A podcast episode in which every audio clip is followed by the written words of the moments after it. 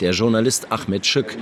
Er schrieb Bücher über einen Umsturzversuch der Militärs, über die Unterwanderung des Staates durch die islamische Gülen-Bewegung. Ein Jahr saß er dafür im Gefängnis. In U-Haft, der eigentliche Prozess steht noch aus. Vorwurf, Schück unterstütze Terrororganisationen. Wir haben uns über die Meinungsfreiheit unterhalten und dabei fiel Emel ein, dass in der Türkei ja immer wieder Fälle von Verletzungen des Presserechts und der Meinungsfreiheit stattfinden. Deswegen haben wir uns das genauer angeguckt. Mahmoud Çınar ist ein Mediendozent im Universität Bahçeşehir in Istanbul und er hat wichtige Erfahrung in diesem Medienbereich, Mediengeschichte. Er hat auch gesagt, dass diese Gespräch, das er mit mir gemacht hat, in einem Zeit später kann als ja etwas Negatives uns kommen würde. Er hat diese Ängste nicht. Deswegen hat er mit mir geredet.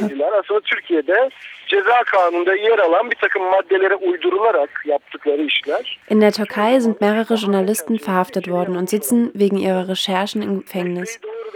Dafür wurde das Strafgesetzbuch angepasst oder einfach ein Vorwand erfunden. Ich glaube, es sind etwa 70 professionelle Journalisten, die einen Presseausweis besitzen. Aber es befinden sich noch mehr Leute im Gefängnis, die ebenfalls für Zeitschriften, Zeitungen, Webseiten, das Fernsehen oder alternative Medien arbeiten. Und diese Menschen stellen die eigentliche Basis für die Arbeit der Korrespondenten dar. So sieht Pressefreiheit in der Türkei aus. Man wird dafür verhaftet, dass man etwas geschrieben hat, das gegen das Strafgesetzbuch verstößt. Die Gründe lauten dann zum Beispiel Angriff auf den Staat oder Aufruf zu Hass und Gewalttaten. Ich dachte vor diesem Gespräch mit Gesetzen, mit diesen EU-Anpassungsgesetzen kann sich etwas ändern. Aber meine beiden Interviewgäste haben gesagt, die haben keine Funktion oder wenig Funktion. Die wichtigste Punkte ist die Reaktion von Gesellschaft, diese Nichtregierungsorganisationen. Die sind wichtig wahrscheinlich in diesem Punkt. Aber was wir beim Gesetz ändern werden für die EU-Anpassung, sie helfen auch nicht in fünf oder zehn Jahren, sondern vielleicht ja nach einer Generation ja, wird es besser. Ich denke, es war im vergangenen Jahr, dass der Ministerpräsident eine Rede zu diesem Thema vor dem Europäischen Parlament gehalten hat. Darin hat sich die Mentalität der Regierung offen gezeigt. Er hielt ein Buch hoch und sagte, dass dieses Buch wie eine Bombe wäre. Das bedeutet, dass freie Meinungsäußerung mit einem Akt des Terrors verglichen wird. Ich wollte herausfinden, inwieweit diese Freiheiten, die wir hier in Deutschland ganz selbstverständlich haben, wirklich so umfassend vorhanden sind und funktionieren, wie man sich das immer vorstellt. Hier alles gut, dort nicht so gut. Man könnte in die Geschichte gehen und feststellen, dass vor 20 Jahren und vor 70 Jahren es auch hier in Deutschland ähnliche Situationen gab. Das vergessen wir ganz leicht, dass es gar nicht so lange her ist, dass es hier genau solche Sachen passiert sind. Die Bäuerin Tröger beobachtete die anfliegenden Flugzeuge. Kurze Zeit darauf wurden Kartoffelkäfer in großen Mengen gefunden. Die Früchte der guten Arbeit unserer Bauern sollten zunichte gemacht werden. Mit solchen Mitteln führen die Imperialisten ihren Kampf gegen die Aufwärtsentwicklung unserer Republik. Aber die internationalen Schädlinge werden überall aufgespürt, bekämpft und vernichtet. Die Regierung traf sämtliche Maßnahmen, um gemeinsam mit der Bevölkerung diesen Anschlag abzuwehren. Einen Anschlag, der jeden anständigen Menschen mit Abscheu und Empörung erfüllt hängt immer von genau den Faktoren ab, die Sie genannt haben. Es gibt technische Bedingungen für Pressefreiheit oder für das, was wir darunter verstehen, also organisierte Meinungsfreiheit. Es gibt kulturelle Faktoren, die eine große Rolle spielen. Und sie als solche anzupacken, dazu braucht man dann auch immer wieder ein Plateau. Man muss sie immer wieder auch irgendwo artikulieren. Daran sehen Sie eben, dass Pressefreiheit nichts ist, was man verorten kann, sondern es selber ein kulturelles Moment der Gesellschaft, die sich Pressefreiheiten ausdifferenziert oder sie eben einschlafen lässt, obwohl sie eigentlich jederzeit gewonnen werden können. Und was man, was man tun muss, ist genau das, was sie tun, nämlich in den Community Radios in Amerika passiert, immer wieder den Finger in diese Wunde legen. Ich habe dann mit einem Journalisten, der lange fürs öffentlich-rechtliche Radio gearbeitet hat, telefoniert und mit einem Medienprofessor aus Leipzig hier und die beiden gefragt, wie die Situation ist. Hier in Deutschland, aber auch in anderen westlichen Ländern, in den USA zum Beispiel. Und wollte von den beiden wissen, was sie an vielleicht auch Problemen sehen, die es hier gibt, die vielleicht gar nicht die Freiheit selber betreffen, sondern die Art, wie mit dieser Freiheit umgegangen wird, was aus dieser Freiheit gemacht wird. Nun werden zwar in der Türkei immer noch Journalisten einfach ins Gefängnis geworfen. Es sitzen ja, glaube ich, zurzeit 30 oder 40 Journalisten da in der Türkei im Gefängnis. Dass das zum Skandal wird, das hätte man früher gar nicht erfahren, dass darüber berichtet wird, dass darüber dann auch in den äh, auf einer politischen Ebene man sich austauscht, das ist sicher äh, äh, der Tatsache geschuldet, dass es bei uns eine Selbstverständlichkeit gibt, eine freie Presse, eine Selbstverständlichkeit ist, ein freier Journalismus.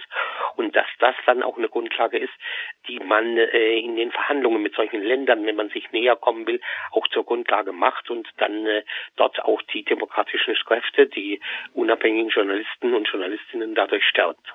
Wir können, da wo wir den Eindruck haben, dass Pressefreiheit noch nicht so umgesetzt ist, wie wir das von uns zu Hause kennen, natürlich dieses Thema immer wieder ansprechen. Wir können davon berichten, dass es für unsere demokratische Willensbildung gut ist, die Pressefreiheit, die Meinungsvielfalt zu haben und zum Teil auch denen, die vielleicht auch Angst davor haben, ein Stück weit die Angst nehmen. Ja gut, Freiheit der Meinung und Freiheit der Presse sind ja Errungenschaften, die äh, in Deutschland in der Ablösung des Feudalismus entstanden sind, nämlich äh, sich bei informieren zu können, äh, nicht mehr darauf angewiesen zu sein, auf das, was äh, die Autoritäten, Kirche, Staat und ähnliche verlautbaren. La libre communication des pensées. Die freie Äußerung von Gedanken und Meinungen ist eines der kostbarsten Menschenrechte. Jeder Bürger Bürger kann also frei reden, schreiben und drucken. Écrire et imprimer librement.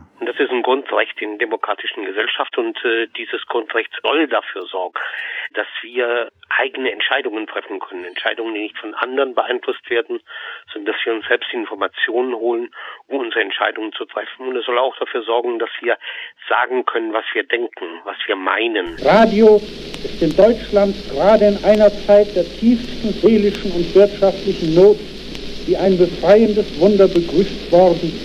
Zum ersten Mal Seit der Erfindung der Buchdruckerkunst durch den deutschen Gutenberg ist eine neue Möglichkeit geschaffen, geistige Güter gleichzeitig ungezählten zu übermitteln.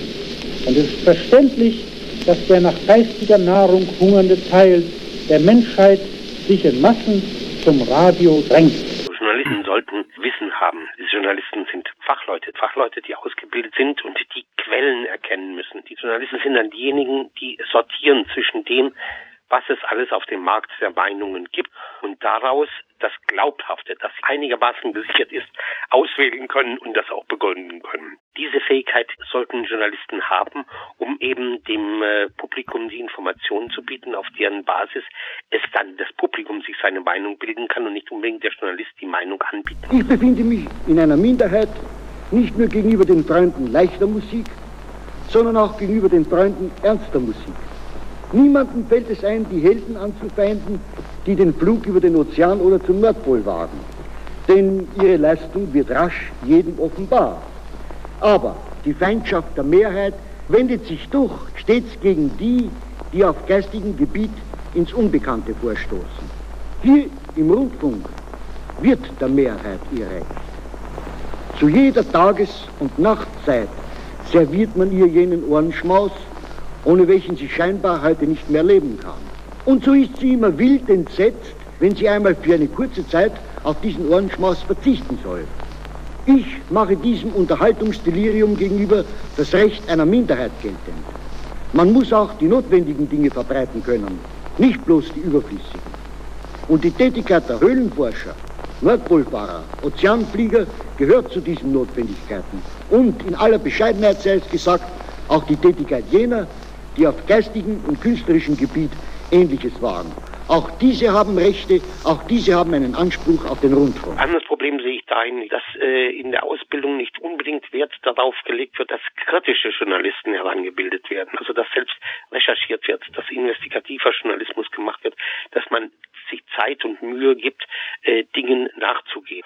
Das ist ihre spezielle Aufgabe und hier wird nicht unbedingt in der Ausbildung ausreichend äh, Sorgfalt darauf gelegt, dass das passiert und es ist in der Wirklichkeit auch durch die ökonomischen Zwänge äh, ganz einfach so, dass nicht die Zeit und die Möglichkeit haben, diese Informationen auch zu besorgen. Our Constitution protects the right to practice free speech. In Amerika gibt es überhaupt nicht die Garantie von Pressefreiheit als einer Sicherung einer staatlichen Leistung. Es gibt natürlich die Meinungsfreiheit.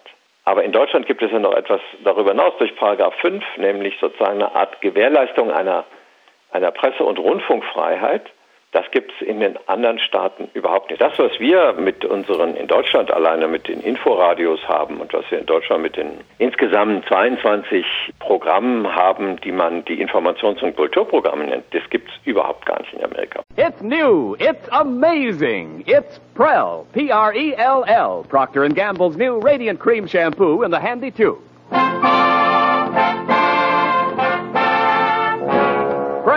Brings you The Life of Riley. Es geht ums Geld verdienen. Also bis auf das äh, National Public Radio, wo kein Mensch Geld verdient. Redakteure, Journalisten, die dort arbeiten, sind meistens retired people, die Leute, die also aus dem Beruf ausgestiegen sind und jetzt endlich mal wirklich Radiojournalismus machen wollen, was sie ja sonst nicht können in dem durchkommerzialisierten amerikanischen System. Das Bedürfnis von uns Europäern aus gesehen nach einem Diskurs über die Gesellschaft als Ganzer äh, wird natürlich angesprochen und befriedigt, ist aber überhaupt nicht das kulturelle Idiom der, der Amerikas. Wolfgang Hagen hat sich sehr lange mit dem Radio in den USA auseinandergesetzt und hat selber seit den 60er, 70er Jahren Radio hier in Deutschland gemacht und hat erzählt, dass Radio in den USA in erster Linie Unterhaltungsradio ist. Musikradio, Stationen, die weite Flächen erreichen, wo Musik läuft, wo Leute mit Musik unterhalten werden, wo aber nicht diese Diskussion und Diskursgeschichten laufen, die hier in Deutschland wir so über den öffentlich-rechtlichen Rundfunk kennen. Wir, ich bin jetzt Anfang 60, haben in unseren 20ern, habe ich dafür gekämpft, dass das ein vernünftiges Musikradio bei den öffentlich-rechtlichen gibt, äh, weil es das nämlich nicht gab. Und äh, Pop- und Rockmusik, die damals ja nun wirklich frontistisch waren, von den, von den Verantwortlichen eben ganz bewusst unterdrückt wurde. Und ich erinnere mich noch heute, dass es Archivleiter gab, die also äh, die Tonträger, wenn irgendeine Beatles-Single oder Stones-Single da kam, dann haben die die in die Hand genommen und zerbrochen und haben gesagt, sowas archivieren wir nicht und so. Also es gab diesen sogenannten Kulturkampf der 68er, den gab es auch in den Funkhäusern. Und er sieht nicht was Schlechtes darin, dass Radio unterhält. Radio, sagt er, ist, das ist Wort und Musik, die zusammen den Hörer erreichen sollen, die gute Musik sein soll. Und allein schon diese Freiheit, gute Musik aufzulegen und auch archivieren zu können, das sagt er, war an die Sachen, die er früher in seinen jungen Jahren erkämpfen musste, hier in Deutschland. Also er weiß, dass darüber viele Leute erreicht werden können das ist wichtiger als ein hochintellektueller, toll ausgearbeiteter, feuilletonistisch anspruchsvoller Beitrag, den nur ein paar Prozent, wenige tausend Leute im ganzen Land überhaupt sich anhören. Das hören eben, also das ist ja, ich sag ja, 80 Prozent der Menschen, um die es geht, hören das ja gar nicht. Und, und die, die, die kann man ja auch nicht zwingen, Kulturradios zu hören. Die könnten sie ja hören, tun sie aber nicht. Also 98 Prozent umgekehrt der Bevölkerung hört das nicht. Klar, es geht um Pressefreiheit, aber es geht, also was heißt das? Ne? Also trotzdem ist das ja nicht vielfältig und es ist eine sehr kommerzielle äh, Medienlandschaft, die wir haben und trotzdem ist da noch vieles sich verschoben hat Richtung Unterhaltung und Einbettung in, in irgendein Umfeld ist, was werberelevant ist. Da verschiebt sich natürlich die Inhalte. Da gibt es weniger äh, irgendwie mal ernsthafte, konkrete, kritische Auseinandersetzungen. Dann kann man ja bestimmte Produkte nicht platzieren. Also sowas findet ja im, im kommerziellen fast gar nicht statt, im öffentlich-rechtlichen immer weniger. Das ist ja halt diese Entwicklung. Da guckt man weniger drauf. Ne? Das ist halt dieser qualitative Blick auf die Pressefreiheit. Wir haben uns ja mit einem Medienjournalisten, einem alten Korax-Mitarbeiter unterhalten, mit Stefan Tenner, der sich sehr viel Gedanken über genau dieses Thema macht. Und wenn man heute hier in Deutschland von Rundfunk, von Medien redet, dann hat man da die öffentlich-rechtlichen, die durch Beiträge finanziert werden, wo jeder einen Teil dazu gibt, damit unabhängiger, staatlich geschützter Journalismus stattfinden kann, mit einem Bildungsanspruch, mit einem Qualitätsanspruch. Die gibt es da gar nicht. Es gibt keine Kulturprogramme. Es gibt auch praktisch keine Newsstationen. Es gibt einige, die so ähnlich klingen. Und wir haben die kommerziellen Sender und Zeitungen, die sich über Werbung finanzieren, die entsprechend auch eine kommerzielle Ausrichtung haben und nicht so sehr darauf achten, wie machen wir besonders hochwertigen Journalismus, sondern wie erreichen wir die Leute, die für unsere Werbekosten relevant sind. Wissen Sie, es gibt keinen Radioweltgeist und es gibt auch kein Radiozentralkomitee sondern es gibt eben nur äh, Programmverantwortliche überall, die jeweils für ihre Programme stehen. Und die haben halt ihre, ihre Philosophien und ihre Vorstellungen. Und äh, das gilt für die öffentlich-rechtlichen wie für die privaten und auf so eine Gedanken sind die bisher nicht gekommen. Und es gibt aber, was ganz häufig vergessen wird, halt diesen dritten Bereich, die nicht kommerziellen Radios, die nicht staatlich gefördert sind, im Sinne der öffentlich-rechtlichen Sender, die nicht kommerziellen Medien, wo es keine klaren Regeln gibt, wie man damit umgeht. Es gibt Bundesländer, in denen das geregelt ist, wo Mittel der Medienanstalten oder aus anderen Töpfen zur Verfügung gestellt werden, wo Lizenzen zur Verfügung gestellt werden, weil man kann nicht einfach so meine Antenne aufbauen und anfangen zu senden. Und es gibt andere Bundesländer in Deutschland, wo es überhaupt gar keine freien Radios gibt. Also, also ich fühle mich wohler in einer Medienlandschaft, ähm, wo eben nicht kommerzielle Medien, also die halt äh, ja nochmal einen ganz anderen Auftrag und, und Zugang haben, gleichberechtigt neben anderen Medienformen existieren. Also sowas wäre natürlich auch sinnvoll, aber es fragt in der Debatte jetzt keiner. Diesen Bereich müsste man sowohl finanziell als auch institutionell ausbauen. Das sagt zumindest der Stefan Tenner und da ist natürlich was dran, weil genau diese Arbeit, Leute, die aus Überzeugung, aus Begeisterung für diese Arbeit ihre Zeit und Arbeitskraft zur Verfügung stellen, müssen auch die Möglichkeit haben, dieses, das ist ja kein Hobby, das ist ja wirklich Arbeit, die geleistet wird. Und um die umsetzen zu können, braucht es die entsprechenden Strukturen, braucht es die Infrastruktur und braucht es auch die ungehinderte Möglichkeit, sowas aufzubauen. Pim, pim, pim. Es ist genau am Abend. Es folgt der Nordpol-Zigeuner mit seinem kaputten Feuerzeug.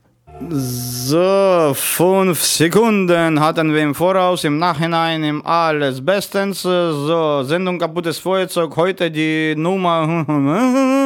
äh, heute bei uns im Studio im Gast die Lena, die eine Mädchen so. Hallo Lena. Hallo André, guten ja, Abend. Ja, guten Abend so. Und natürlich Paul Orange am Hebel, wie immer der Nette. Naja, der will nicht sprechen, der ist ein bisschen heute böse, böse, böse, böse, aber ich werde versuchen, alles, alles, alles, alles lustig zu machen, damit er nicht mehr böse ist. Dann fängt die Arbeit an, wenn wir wirklich überall in den drei Bereichen gleiche Möglichkeiten haben, die Kanäle zu nutzen. Dann fängt die Arbeit an zu sagen, okay, was ist guter Journalismus? Was ist relevant? Ein kommerzieller Sender wird dann immer auch erstmal gucken, was interessiert die breite Masse die nicht mit Diskussionen und Diskursen gelangweilt werden will, sondern die unterhalten werden will. Und wie kann äh, wir das bedienen? Und es gibt die öffentlich-rechtlichen, die qualitativ gute Arbeit leisten können, weil sie die entsprechende Infrastruktur haben.